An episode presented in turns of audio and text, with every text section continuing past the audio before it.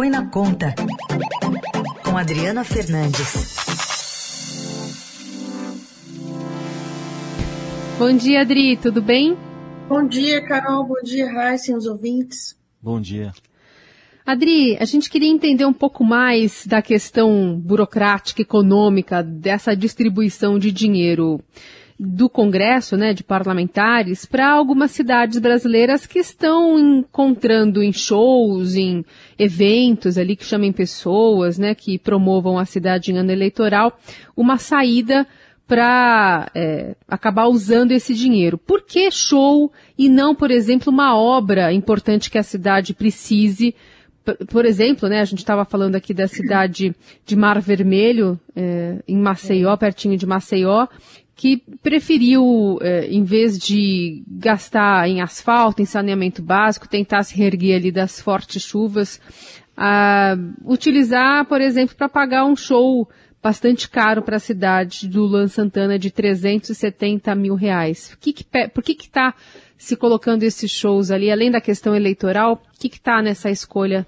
Carol, o que eu acho que o grande ponto é a questão de prioridades. O, o show em si, ele não é algo é, ruim. O que está acontecendo, no entanto, é que muitas prefeituras, sem dinheiro, sem recursos, sem investimentos direitos em saúde, educação, infraestrutura para a população, elas promovem esses shows muito caros, com grandes artistas e de forma é, que acabam tirando recursos dessas outras áreas. Eu sempre digo, eu cubro há muito tempo a área econômica, a área de contas públicas, e eu sempre digo que dinheiro não tem carimbo. Então, se vai uma emenda de um deputado, se vai uma emenda de um senador para uma cidade, ou mesmo se a prefeitura tira recursos do seu caixa, que é o que aconteceu em Teolândia, na Bahia, que foi uma matéria que repercutiu muito, porque ontem o Supremo, o Superior Tribunal de Justiça cancelou o show depois de uma decisão liminar que autorizava o show, uma disputa judicial. É uma cidade em que há pouco tempo é, precisou da emergência do governo federal para o enfrentamento das enchentes, aquelas enchentes no final do ano, início do ano na Bahia, que fez com que o governo liberasse recursos fora das regras, fora do teto de gastos, né, fora é, desse, dessa regra fiscal, para uma situação de emergência. E um show, no caso dessa medida, nessa cidade de Teolândia, na Bahia, custou mais do que os recursos repassados ao município, um milhão e 1,1 milhão de reais que o governo federal repassou para essa emergência e o show, o show é, custando 1 milhão e 200 uh, mil reais para é, a maior parte para o cantor Gustavo Lima. Gustavo Lima, o contrato prevê um, um, um, contrato de 704 uh, ah, mil reais para fazer esse show na festa da banana, que é uma festa tradicional na cidade, como é, você vê uma situação em que o Ministério Público entrou, viu que a maior parte, é, o tamanho do show era tão grande que representava boa parte de tudo que, o, que a cidade tinha gasto com é, saúde e educação ao longo do ano inteiro. Então, são, é uma situação em que não se está tentando é, criminalizar o show, a cultura é, para a população, mas é uma questão de prioridades, Carol. Bom, é, essas, essa modalidade do Pix orçamentário também, né, Adri, é bom ressaltar, é, ela está dentro da lei, né, porque o Congresso aprovou essa possibilidade, não tem muita chance de fiscalização, então virou uma farra dentro da lei. Exatamente. O levantamento do Estadão, que está sendo publicado hoje, Raiz, mostra gastos superiores a 14 milhões e 500 mil com cachês de Gustavo Lima, Zé Neto, Cristiano, Wesley Safadão, Luan Santana e Leonardo em 48 cidades, os, contra, os, esses artistas eles foram contratados por prefeituras para fazer shows em municípios com menos de 50 mil habitantes. Então você vê que é uma, uma parte disso eles receberam é, cidades que contrataram esses dois receberam 28, e 28 milhões em emendas parlamentares de uso livre. São as, é isso que você está falando, são as emendas chamadas PIX, que, que são como cheque em branco. Então, se pinga, essas emendas pingam lá no caixa e o caixa dessas, dessas, é, dessas prefeituras acaba é, destinando recursos para esse, esse, é, esse tipo de show bancando esse financiamento, volto a dizer que dinheiro não tem carimbo. Então, é uma, é uma, o que eu vejo cobrindo muito tempo, isso é uma degradação né, das prioridades, das, das políticas públicas, do que, é, do que é mais importante. De forma alguma, eu quero repetir aqui, estou criminalizando eventos da cultura, mas uma cidade onde falta tudo, como é o caso de Teolândia, é, na Bahia, onde há relatos de que nem mesmo o aluguel, aquele aluguel social que, que, que é o que foi prometido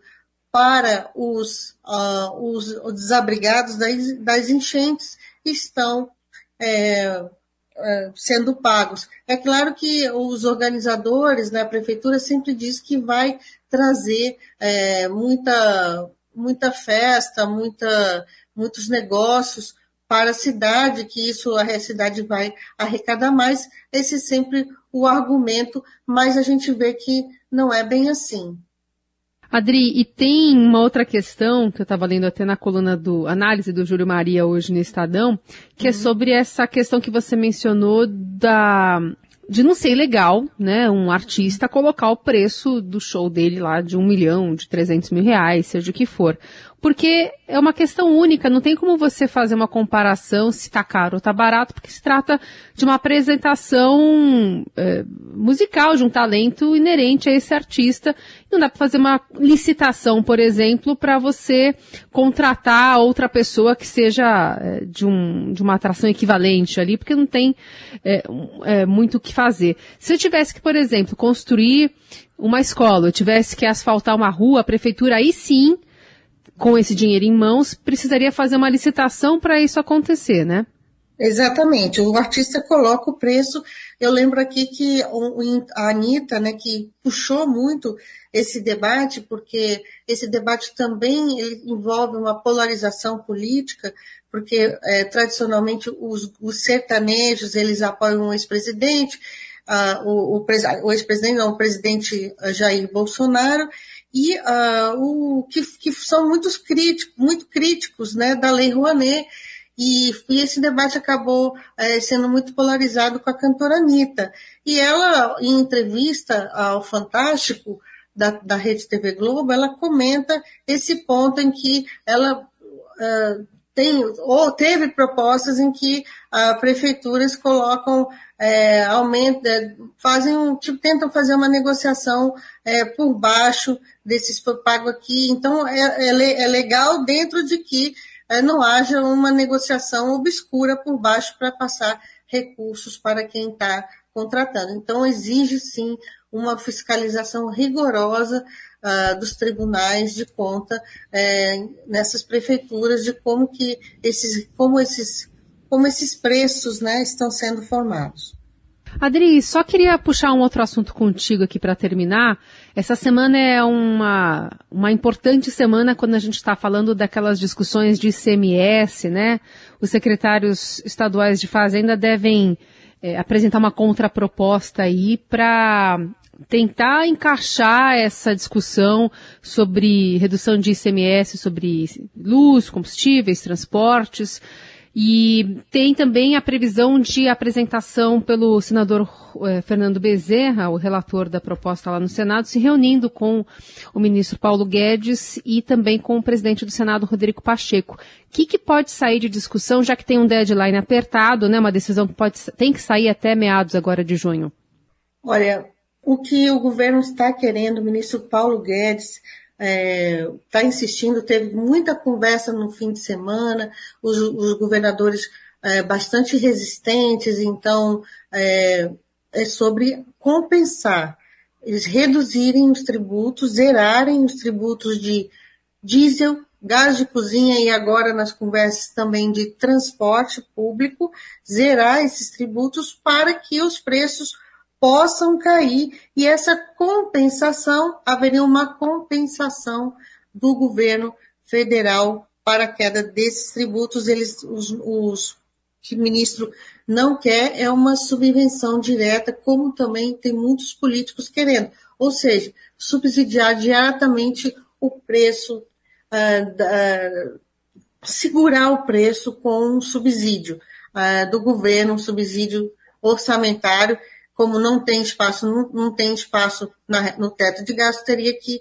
uh, fazer tudo fora do teto, seria mais uma uh, quebra do teto de gastos, então está uh, se tentando ver de alguma forma essa compensação, mas os governadores estão resistentes a essa redução porque acreditam que não uh, não vai não vai reduzir tudo, não vai eles não vão conseguir compensar todas as perdas e também é difícil será voltar para patamares que eles estão praticando hoje, em, em muitos casos muito elevados, como é o caso da gasolina, é, que não entra nessa, não entra nessa, nesse, nesse item, e também de energia elétrica. O que eles estão querendo, volto aqui a, a reafirmar, é zerar os impostos agora estaduais, o governo já zerou os, os impostos federais, zerar os impostos, o ICMS de diesel, gás de cozinha e transporte público. Vamos seguir acompanhando essa semana essa discussão. Adriana Fernandes volta na quarta-feira a conversar conosco. Boa semana, Adri. Boa semana.